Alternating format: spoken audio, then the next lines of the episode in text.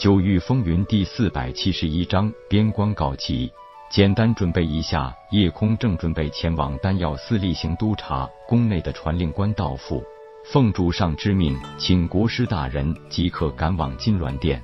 行，本座知道了。一看这传令官来的如此紧急，知道一定是发生了什么重要事情，所以他赶紧叮嘱了大家几句，立即动身赶往皇宫。身为国师，代步的宝马香车自然也是必不可少的。这里的马虽然外表看上去和普通马没有太大区别，但这种马叫做铁骨龙驹，具有远古龙族的一丝血脉。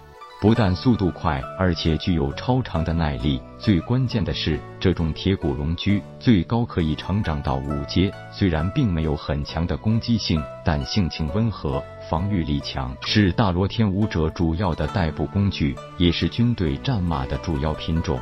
而在大罗天，工人乘坐飞行的妖兽也很单一，主要就是虎头银雕。虎头银雕是一种异常凶猛的妖兽，战斗力超强，属同阶妖兽无敌的存在。虎头雕身、龙爪、牛尾，长相非常怪异。据说野生虎头银雕最高可以成长为六阶妖兽，但是成为六阶的虎头银雕非常罕见。大罗天武者基本都是采收虎头银雕的幼崽，或是三阶以下的小兽进行驯化。虽然可以听从人类的掌控，但是战斗力骤减，最高只能成长到五阶。野生虎头银雕一旦成长到四阶，也就是成年时，就极难驯化了，常常是宁死不屈。所以，能够拥有一头野性尚存的成年虎头银雕，天是一种非常值得人羡慕的事情。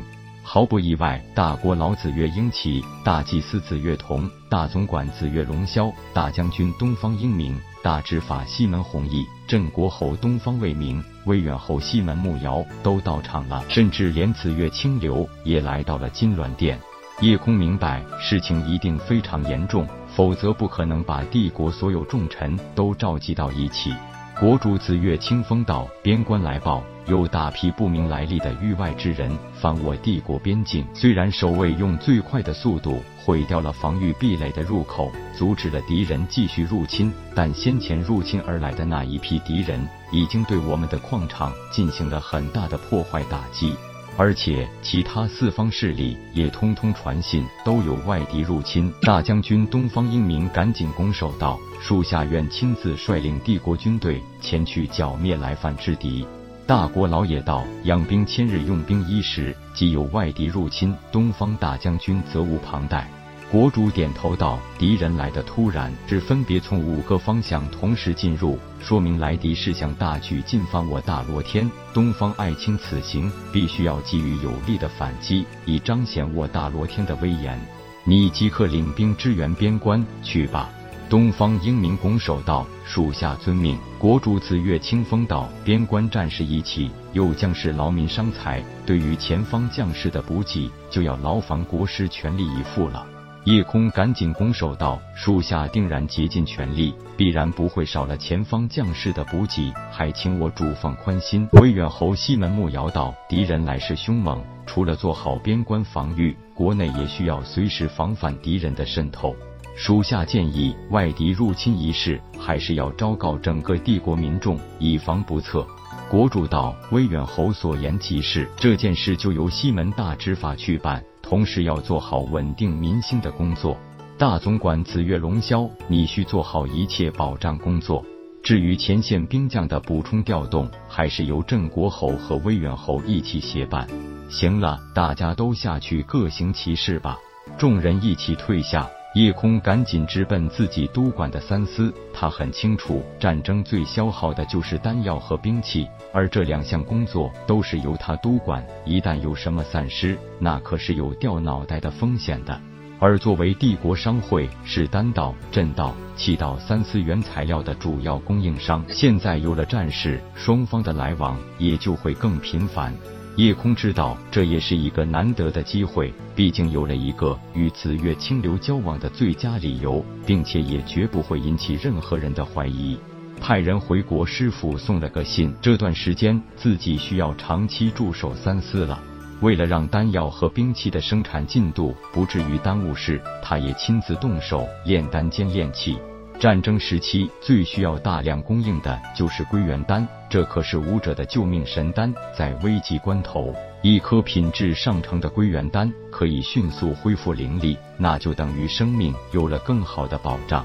只可惜成为顶级神丹师实在是太难了。整个大洛天也就只有洛英一位顶级神丹师，所以上品也就是目前最高级别的归元丹了。同为高级神丹师，境界只有化虚境后期的国师大人，炼丹速度竟然比丹道司两位归真境后期的高级神丹师还快，这直接用高超的丹道造诣折服了丹道司的四个长老。